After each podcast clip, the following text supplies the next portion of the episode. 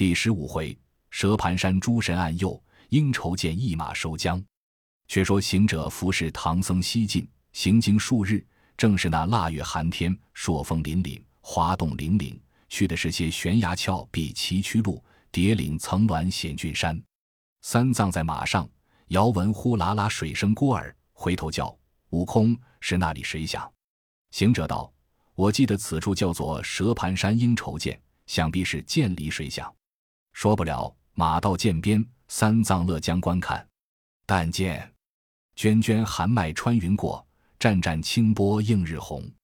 声摇夜雨闻幽谷，采发朝霞炫太空。千仞浪飞喷碎玉，一泓水响吼清风。流归万顷烟波去，鸥鹭相望梅凋风。师徒两个正然看处，只见那剑当中响一声，钻出一条龙来，推波掀浪，窜出崖山就抢长老。慌得个行者丢了行李，把师傅抱下马来。回头便走，那条龙就赶不上，把他的白马连安配一口吞下肚去，依然浮水前踪。行者把师傅送在那高步上坐了，却来牵马挑担，只存的一担行李，不见了马匹。他将行李单送到师傅面前，道：“师傅，那夜龙也不见踪影，只是惊走我的马了。”三藏道：“徒弟呵，却怎生寻得马着吗？”行者道：“放心，放心。”等我去看来，他打个呼哨，跳在空中，火眼金睛，用手搭凉棚，四下里观看，更不见马的踪迹。暗落云头，报道：“师傅，我们的马断乎是那龙吃了。”四下里再看不见。三藏道：“徒弟呀，那厮能有多大口，却将那匹大马连安配都吃了？像是金张溜江，走在那山洼之中。你再仔细看看。”行者道：“你也不知我的本事，我这双眼白日里常看一千里路的吉凶，像那千里之内蜻蜓展翅，我也看见；何其那匹大马，我就不见。”三藏道：“即使他吃了，我如何前进？可怜呵，这万水千山，怎生走的？”说着话，泪如雨落。行者见他哭将起来，他那里忍得住暴躁，发声喊道。师傅莫要这等脓包行吗？你坐着，坐着，等老孙去寻着那厮，叫他还我马匹便了。三藏却才扯住道：“徒弟呀，你那里去寻他？只怕他暗地里窜将出来，却不又连我都害了。那时节人马两亡，怎生是好？”行者闻得这话，越加嗔怒，就叫喊如雷道：“你推不济，不济，又要马骑！”又不放我去，似这般看着行李，坐到老爸，耿耿的吆喝，正南息怒，只听得空中有人言语，叫道：“孙大圣莫恼，唐玉帝休哭，我等是观音菩萨差来的一路神奇，特来暗中保取经者。”那长老闻言，慌忙礼拜。行者道：“你等是那几个？可报名来，我好点卯。”众神道：“我等是六丁六甲五方揭谛。”四支公曹，一十八位护交伽蓝，个个轮流值日听候。行者道：“今日先从谁起？”众接地道：“丁甲、公曹、伽蓝轮次。我五方接地为金头接地，昼夜不离左右。”行者道：“既如此，不当执者且退，留下六丁神将与日值公曹和众接地保守着我师傅，等老孙寻那涧中的夜龙。”叫他还我马来，众神遵令，三藏才放下心，坐在石崖之上，吩咐行者仔细。行者道：“只管宽心。”好猴王束一束棉布之多，撩起虎皮裙子，攥着金箍铁棒，抖擞精神，竟临剑鹤，半云半雾的在那水面上高叫道：“破泥鳅，还我马来！还我马来！”却说那龙吃了三藏的白马。伏在那涧底中间，潜灵养性。只听得有人叫骂索马，他按不住心中火发，急纵身越浪翻波，跳江上来道：“是那个敢在那里海口伤吾？”行者见了他，大诈一声：“休走！还我马来！”抡着棍劈头就打。那条龙张牙舞爪来抓他。两个再见边前这一场赌斗，果是枭雄。但见那。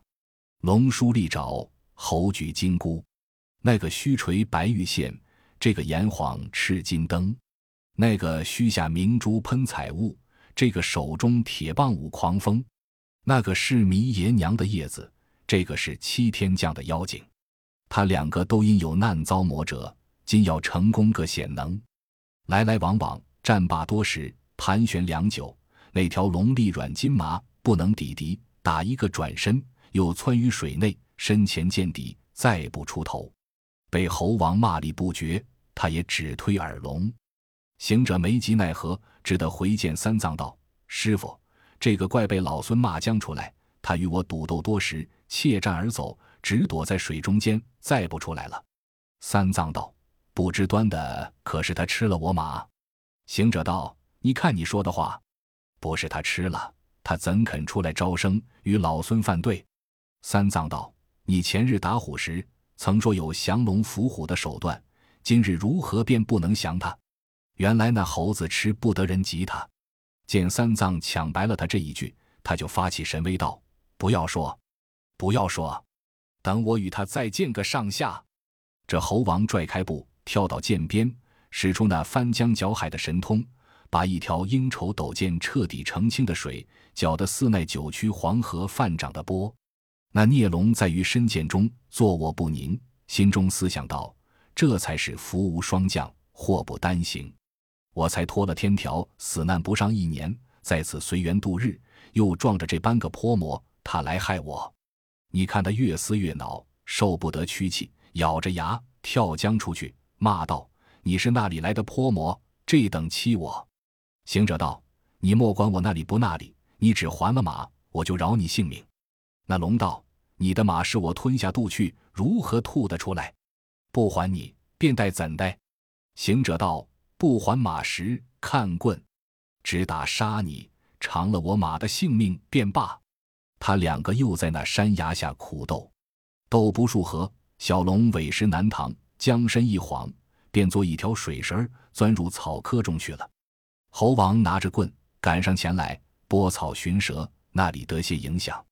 急得他三尸神杂，七窍烟生，念一声俺自咒语，即唤出当方土地本处山神，一齐来跪下道：“山神，土地来见。”行者道：“身过孤拐来，各打五棍见面，与老孙散散心。”二神叩头哀告道：“望大圣方便，容小神速告。”行者道：“你说什么？”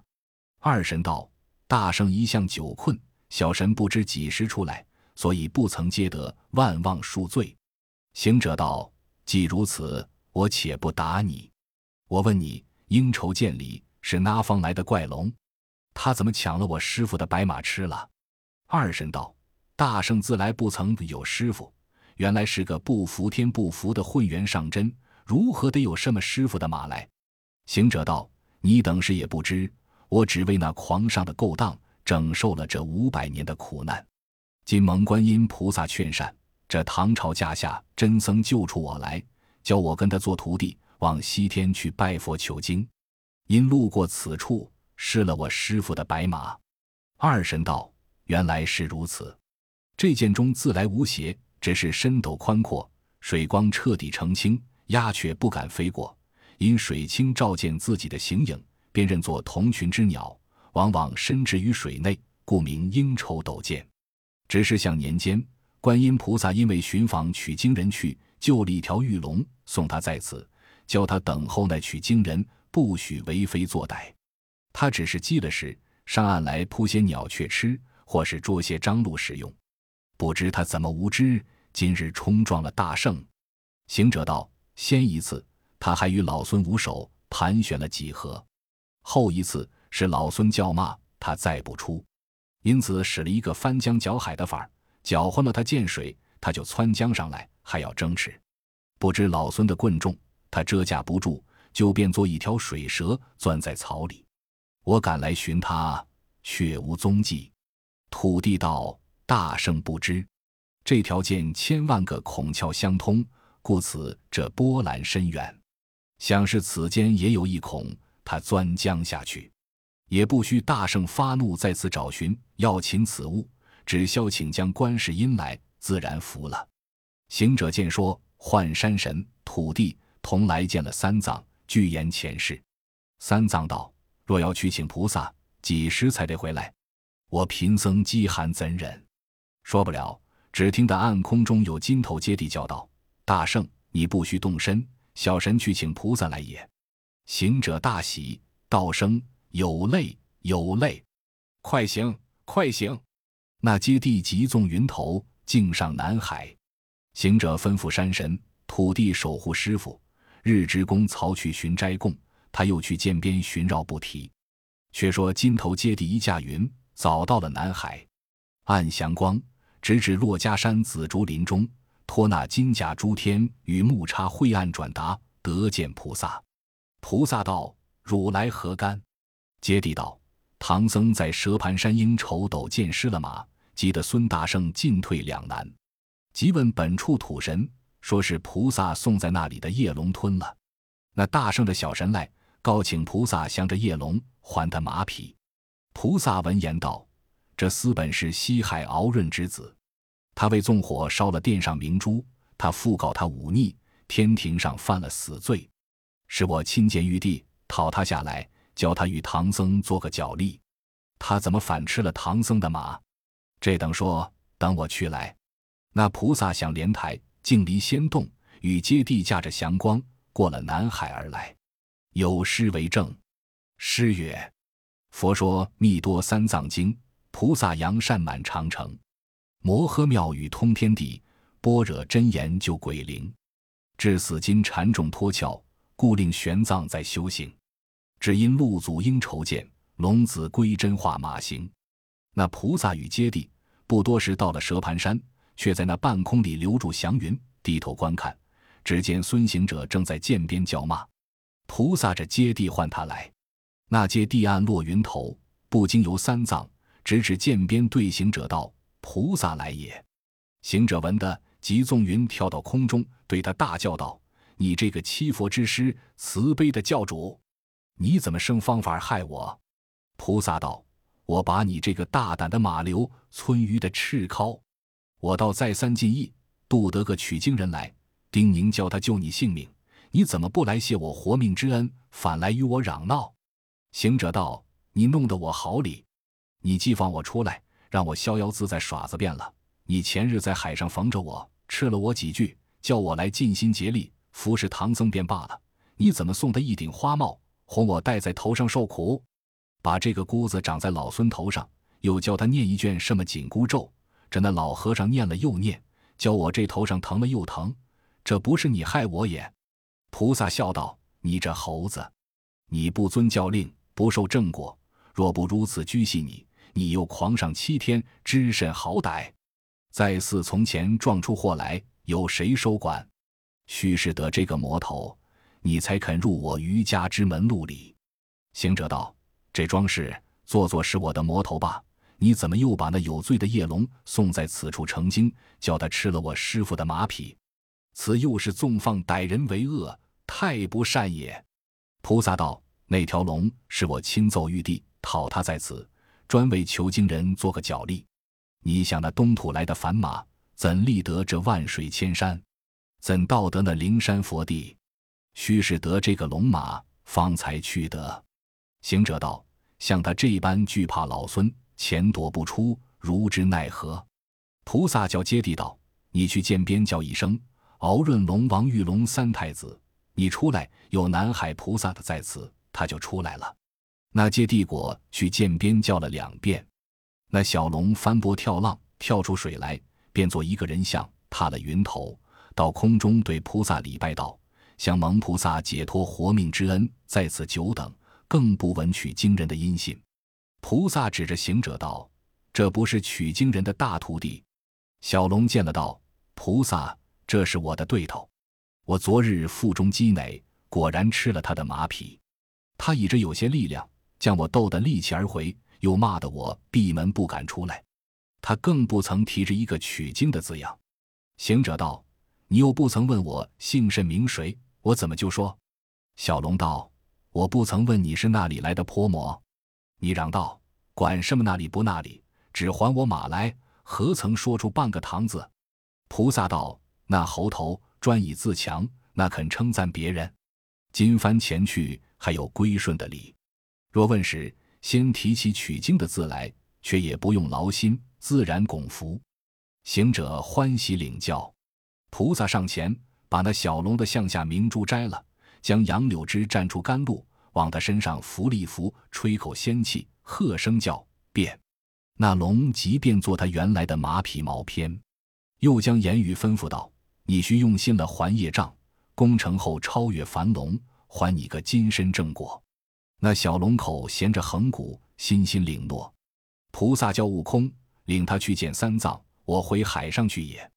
行者扯住菩萨不放道：“我不去了，我不去了。西方路这等崎岖，保这个凡僧几时得到？”似这等多么多者，老孙的性命也难全，如何成的什么功果？我不去了，我不去了。菩萨道：“你当年未成人道，且肯尽心修悟。你今日脱了天灾，怎么倒生懒惰？我门中已寂灭成真，须是要信心果正。假若到了那伤身苦磨之处，我许你叫天天应，叫地地灵。十分再到那难脱之际。”我也亲来救你，你过来，我再赠你一般本事。菩萨将杨柳叶摘下三个，放在行者的脑后，喝声变，即便做三根救命的毫毛，教他若到那无己无声的时节，可以随机应变，就得你疾苦之灾。行者闻了这许多好言，才谢了大慈大悲的菩萨。那菩萨香风绕绕，彩雾飘飘，竟转普陀而去。这行者才安落云头。揪着那龙马的顶宗来见三藏道：“师傅，马有了也。”三藏一见大喜道：“徒弟，这马怎么比前反肥盛了些？在何处寻着的？”行者道：“师傅，你还做梦里？却才是金头接地请了菩萨来，把那件李龙化作我们的白马，其毛偏相同，只是少了安配。这老孙究将来也。”三藏大惊道：“菩萨何在？”带我去拜谢他。行者道：“菩萨此时已到南海，不耐烦矣。”三藏就搓土焚香，望南礼拜。拜罢起身，即与行者收拾前进。行者喝退了山神、土地，吩咐了接地、供草，却请师傅上马。三藏道：“那无安配的马，怎生其德？且待寻船渡过涧去，再做驱处。”行者道。这个师傅好不知时务，这个旷野山中船从何来？这匹马他在此久住，必知水势，就骑着他做个船过去罢。三藏无奈，只得依言跨了产马。行者挑着行囊到了涧边，只见那上溜头有一个渔翁，撑着一个枯木的筏子顺流而下。行者见了，用手招呼道：“那老渔，你来，你来。”我是东土取经去的，我师傅到此难过，你来渡他一渡。渔翁闻言，急忙称拢。行者请师傅下了马，扶持左右。三藏上了筏子，揪上马匹，安了行李。那老渔撑开筏子，如风似箭，不觉得过了应酬斗剑，上了西岸。三藏叫行者解开包袱，取出大唐的几文钱钞，送与老渔。老渔把筏子一高撑开，道：“不要钱，不要钱。”向中流渺渺茫茫而去。三藏甚不过意，只管合掌称谢。行者道：“师傅休质疑了，你不认得他，他是此涧里的水神，不曾来接的我老孙，老孙还要打他哩。只如今免打就够了他的，怎敢要钱？”那师傅也似信不信，只得又跨着禅马。随着行者径投大路奔西而去，这正是广大真如登彼岸，诚心了性上灵山。同时前进，不觉得红日晨曦，天光渐晚。但见淡云缭乱，山月昏蒙，满天霜色生寒，四面风声透体。孤鸟去时苍渚阔，落霞明处远山低。疏林千树吼，空岭独猿啼。长途不见行人迹，万里归舟入夜时。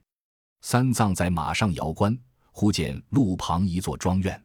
三藏道：“悟空，前面人家可以借宿，明早再行。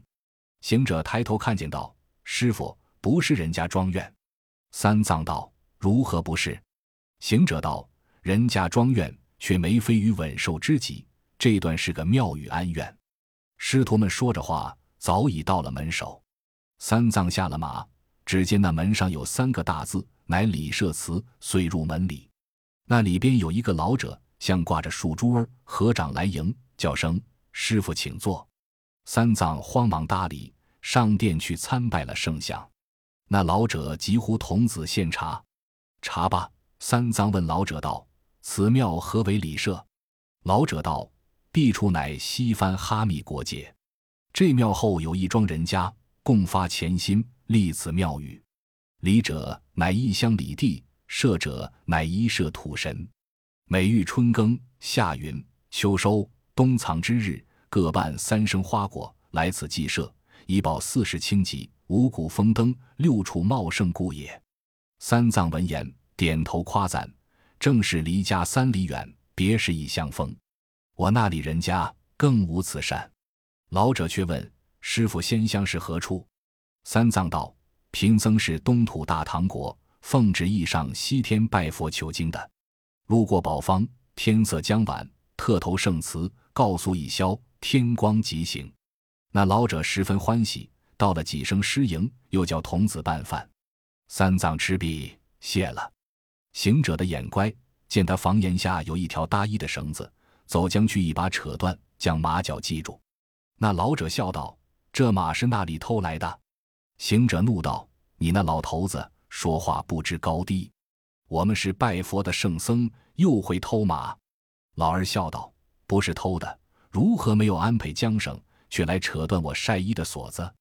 三藏赔礼道：“这个顽皮只是性躁，你要拴马，好生问老人家讨条绳子，如何就扯断他的衣索？”老仙休怪休怪，我这马实不瞒你说，不是偷的。昨日东来至应酬斗见，原有骑的一匹白马，安配俱全，不期那涧里有条孽龙在彼成精。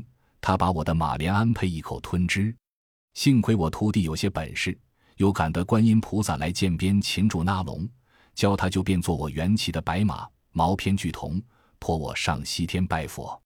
经此过涧，未经一日，却到了老仙的圣祠，还不曾至的安配里。那老者道：“师傅休怪，我老汉做笑耍子，谁知你高徒认真。我小时也有几个村钱，也好骑匹骏马。”只因累岁尊瞻，遭丧失火，到此没了下梢，故充为庙祝，侍奉香火。幸亏这后庄施主家木花度日，我那里倒还有一副安配，是我平日心爱之物，就是这等贫穷，也不曾舍得卖了。才听老师傅之言，菩萨尚且救护神龙，叫他画马驮你，我老汉却不能少有周济。明日将那安配取来，愿送老师傅。叩背前去，岂为笑纳？三藏闻言称谢不尽。早又见童子拿出碗斋，斋罢，掌上灯，安了铺，个个寝歇。